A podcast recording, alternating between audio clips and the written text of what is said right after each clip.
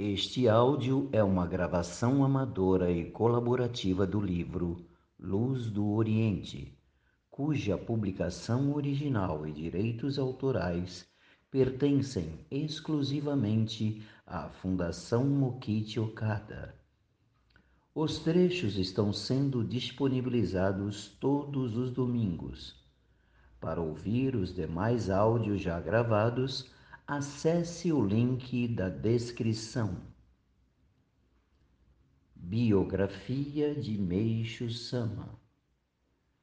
Luz do Oriente Volume 2 Capítulo 2 Parte 3 A obra divina sob pressão a Canon Ryapukukai, Associação dos Senkanon e o Fujimitei, solar de contemplação do Monte Fuji. A partir de 1936, o Gokyusenkyo teve seu nome mudado para Rosanso, solar da Montanha Preciosa. Por trás desse fato, percebe-se a intenção de eliminar o aspecto religioso da instituição, até mesmo no que se refere ao nome da sede. Entretanto, sem outra opção, ia-se caminhando para a Segunda Guerra Mundial.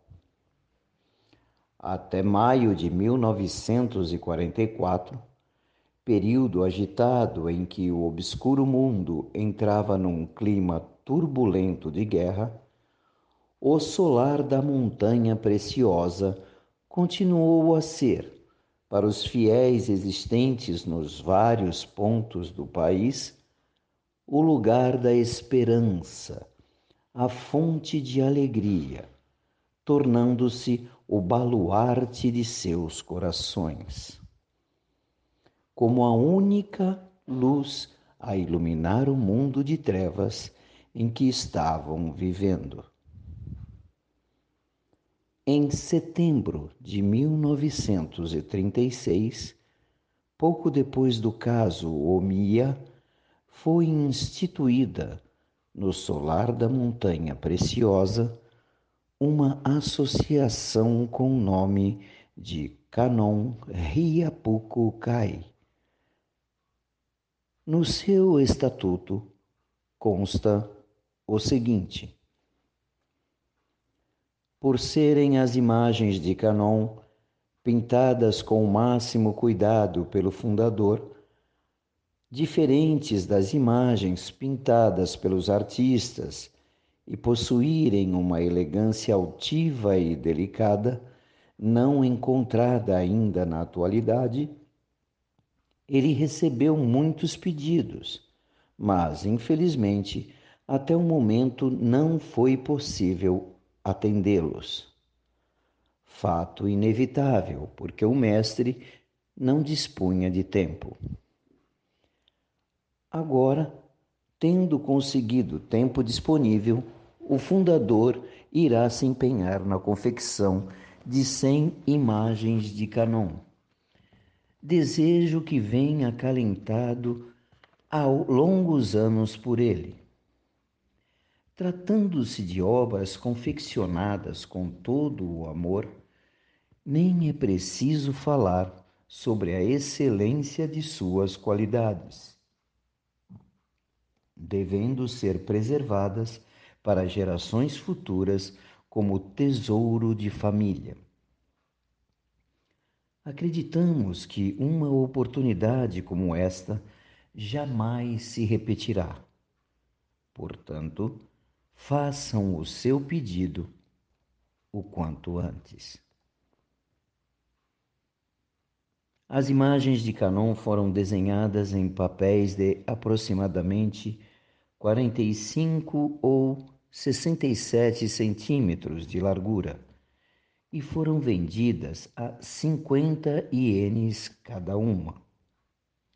Hoje, restam-nos pouco mais de dez, entre as quais a de Itio Canon, Dharma Canon e Narihira Canon, todas elas possuidoras de muita delicadeza, harmonia e elegância, qualidades que, somadas ao colorido suave e às linhas expansivas e belas, transportam aqueles que apreciam essas imagens ao estado de máxima felicidade. A Canon Riapuco Kai foi um meio pelo qual se valeu o fundador, que tivera as suas atividades interrompidas para, através da pintura de obras de arte, outorgar imagens de Canon. Como o seu nome indica, estava prevista a distribuição de 100 imagens. Nesse período longo, após os acontecimentos de Omiya e Tamagawa, muitos fiéis vacilavam e a distribuição não podia ser feita conforme se desejava. Entretanto, havia pessoas convictas que continuaram ao lado do fundador e receberam as imagens coloridas, de elevado teor artístico, como objeto de fé.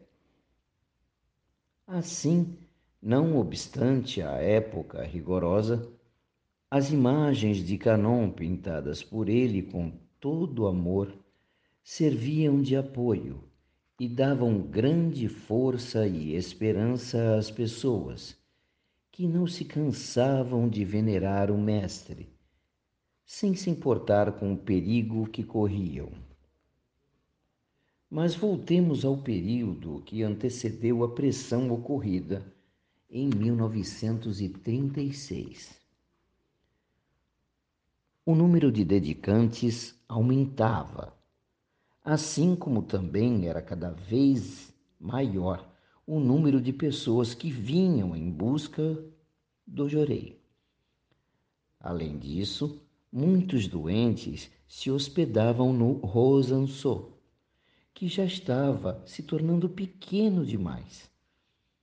Então, o fundador teve a ideia de construir uma morada particular tendo resolvido edificá-la na parte sudoeste do Rosançô, chamou um carpinteiro e deu-lhe as instruções. Logo depois, por causa da pressão que sofreu, ele ficou em dificuldades financeiras, mas graças à ajuda de rei, tia e mãe de criação de Ioishi, a obra foi iniciada em 5 de julho, ficando concluída três meses depois, nos meados de outubro. A nova residência tinha aproximadamente 54 metros quadrados, possuindo três compartimentos, respectivamente com 16,2 metros quadrados, 9,72 metros quadrados e 3,24 metros quadrados. Hall de entrada e cozinha. Era uma casa bem pequena, mas foi construída voltada para o oeste, de modo de seu interior se pudesse divisar o Monte Fuji por essa razão, recebeu o nome de Fujimitei, ou seja, o solar da contemplação do Monte Fuji. Em 15 de outubro, encontramos o seguinte poema registrado no diário do fundador. A partir de hoje passamos a morar no Fujimitei. O final do dia foi muito atarefado. Desde que fundara a igreja, Por diversas vezes o fundador havia reformado e ampliado casas, mas aquela era a primeira que ele construía de fato. Além do mais, na época do Rosançô, em que se edificaram os alicerces da igreja, o Fujimitei foi o lugar onde ele viveu durante quase dez anos. Valorizando o silêncio que ali reinava, o fundador passou a fazer nessa casa as caligrafias a pincel e a escrever os ensinamentos. Sob a rigorosa vigilância das autoridades, o Fujimitei adquiriu um importante significado na obra divina, por sua localização nos fundos do terreno, o que o transformava num ótimo lugar para as conversas com os discípulos. Na época, existia no Rosançô um grande número de árvores, entre as quais enormes cerejeiras. O jardim onde havia um lago, era um lugar aprazível para as brincadeiras das crianças. A terceira líder espiritual da igreja, Okada Itsuki, ou Itsuki Okada, que ali passou sua infância, ela se lembra bem dessa época, dizendo: Em volta do lago havia grandes ameixeiras e para ali também pendiam muitas árvores do vizinho. Eram árvores grudadas umas nas outras, de modo que o local estava sempre escuro e úmido. Os ovos de sapo enchiam a borda do lago, que além de ser o paraíso das crianças, era também o hábitat de insetos e larvas. Pensando agora, acho estranho que Meixo Sama, a quem agradavam os ambientes alegres e claros, tenham deixado aquele lugar quase como era, sem modificá-lo muito. Fico imaginando que talvez ele o tenha deixado assim porque Nidai Sama, sua esposa, gostava das coisas ao natural e ele não tivera outra opção diante da sua relutância um tanto persistente. Do lago saíam dois caminhos. Subindo-se, o do lado esquerdo chegava-se bem em frente ao Fujimitei, onde Micho-sama residia.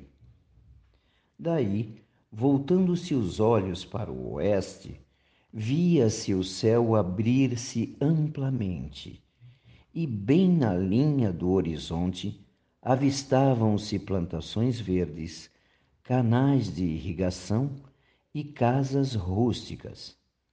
Dali se espalhavam atalhos, de onde às vezes subia poeira, e mais adiante o rio Tama corria brilhando.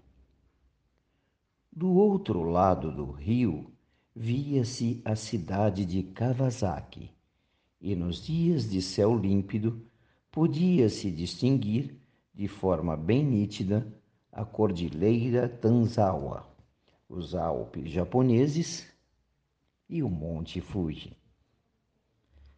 Meishu Sama sempre se deleitara com essa paisagem e, para poder apreciá-la, construiu o Fujimitei, voltado para o oeste. No verão, ele passava apuros com o forte sol que ressecava quase tudo.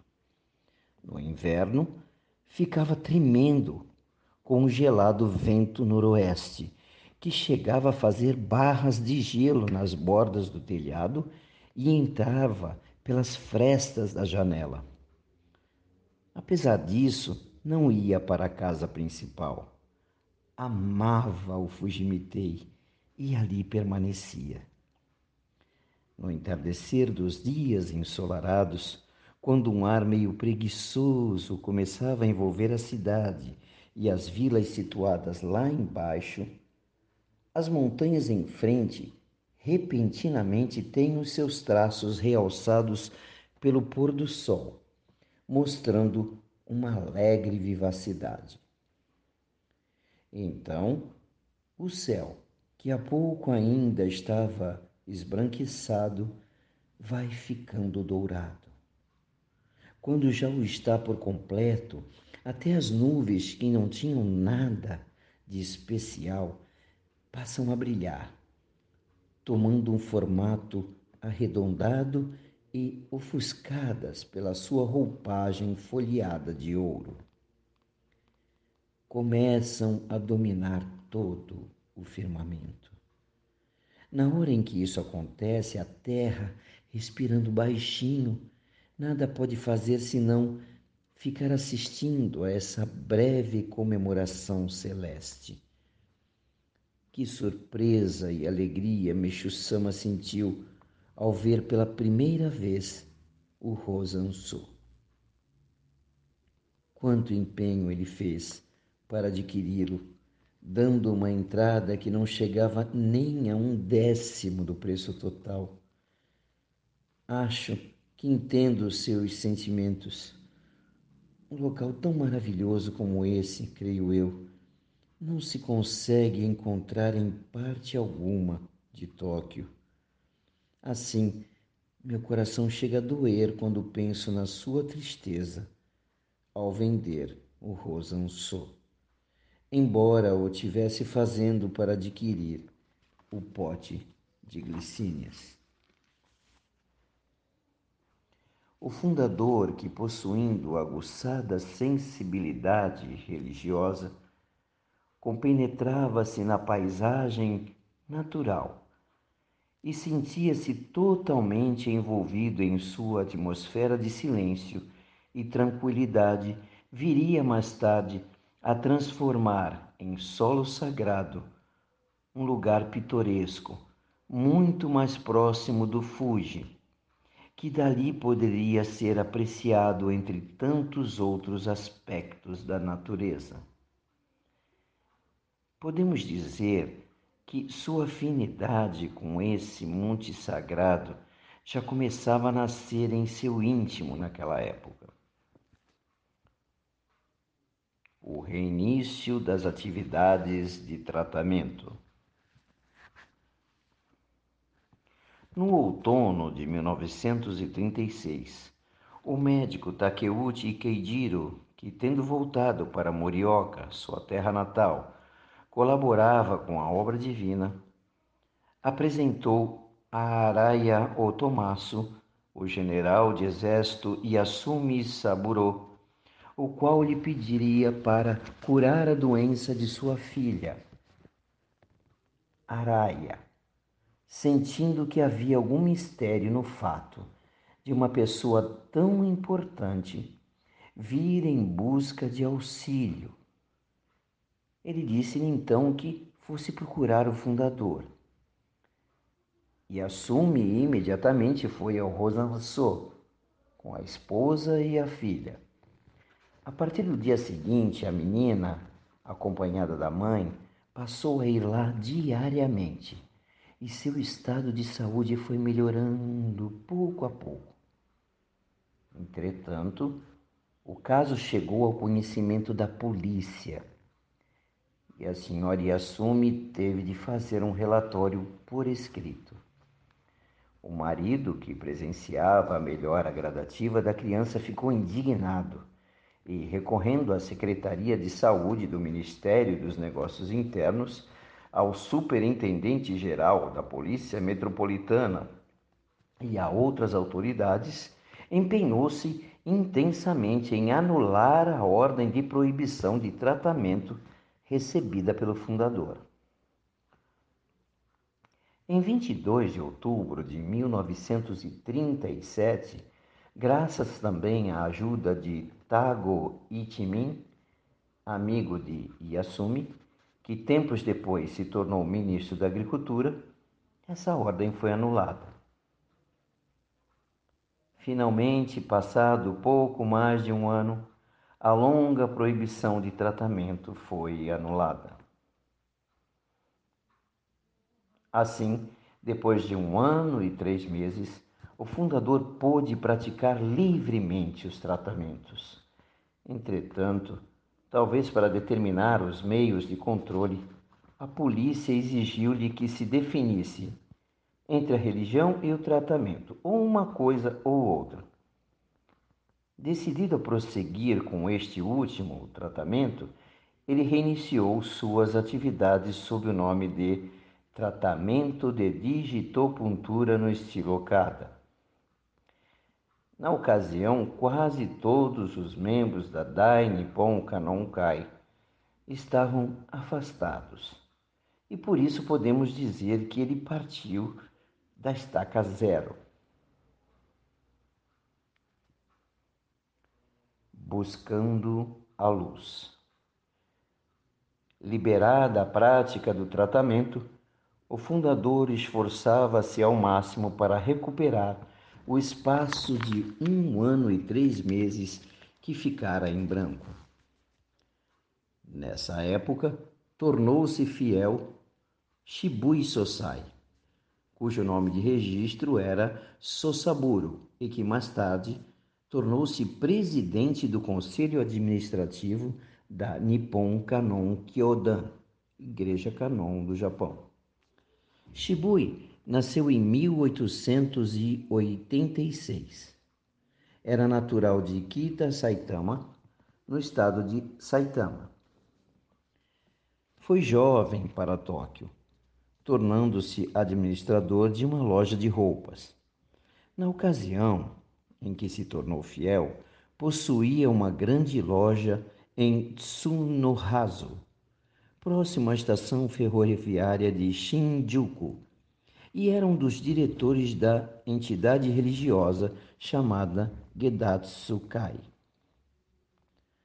Foi apresentado a Nakajima Isai por um parente seu, que havia sido salvo através do Jorei, e por intermédio daquele recebeu o Jorei do fundador em novembro de 1937, tornando-se fiel em março do ano seguinte.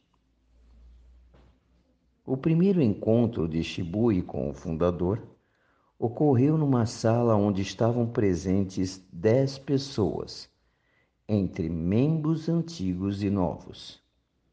Diante do encontro, o mestre chamou Inoue Motokichi e perguntou-lhe: como é, como é que aquele senhor gordo que veio hoje pela primeira vez? Pelo fato de nunca o ter visto antes, Inoue não sabia o que responder. Então o fundador disse: ele é uma pessoa de grande inteligência, que será muito útil no futuro. Essas palavras tornaram-se realidade em poucos anos. Naquela oportunidade, Shibui sentiu-se fortemente atraído pela divina espiritualidade do fundador e pelo ensinamento da transição da noite para o dia, que ele transmitiu. Com o passar do tempo, acabou deixando seus negócios, que ficaram ao encargo de um funcionário, e passou a dedicar-se exclusivamente à obra divina, transformando em sala de Jorei os dois cômodos do segundo andar de sua loja guardando uma fé inabalável em seu interior. Shibui atraiu as pessoas com sua personalidade serena e sua forma habilidosa de conversar, mas, sobretudo, por causa do grande poder de Jorei manifestado por ele. Os milagres então se sucediam em grande número de pessoas se reuniam à sua volta.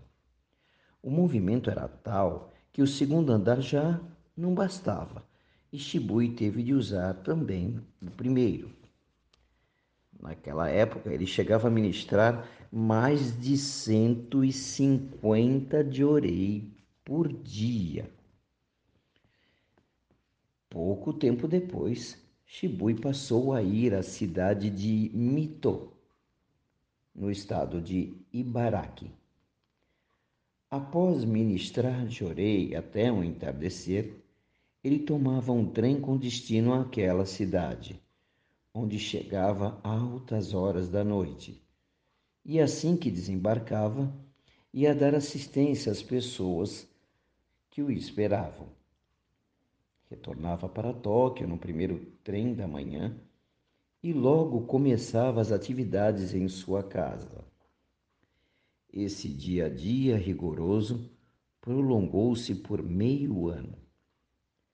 Na época, ele repousava de duas a três horas por dia somente, e dizem que muitas vezes nem jantava, por falta de tempo.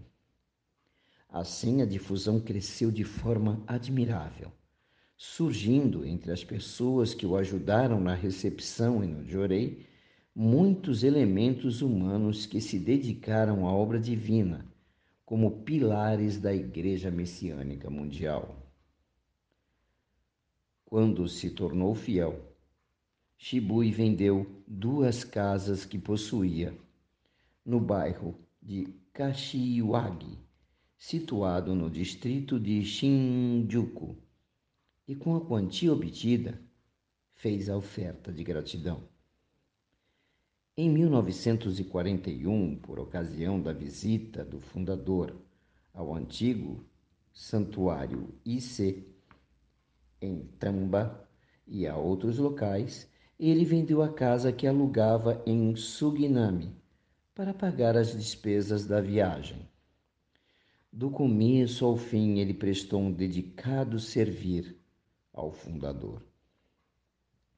Dizem que, depois que começou a fazer difusão, Shibui treinava sorrisos diante do espelho para dar boa impressão às pessoas e praticava como agir sem cerimônia para fazer com que elas se sentissem à vontade. É fato muito conhecido que, quando ia visitar o fundador, ele sempre usava um avental. A esse respeito, o próprio Shibui comenta: Quando eu ia visitar o fundador, tinha como norma usar um avental em cima do kimono. Parece que achavam isso muito esquisito, pois certo dia um fiel me disse: Para se apresentar diante de alguém importante, o lógico é a pessoa tirar o avental. Assim, ministro, por que o Senhor sempre o coloca para se apresentar a Meixo-sama? E eu respondi: Posso ser ministro para todos os senhores, mas, perante Meixo-sama, não passo de um guri ou aprendiz. Procuro nunca me esquecer disso. O fato de eu me apresentar a ele com avental é a expressão desse sentimento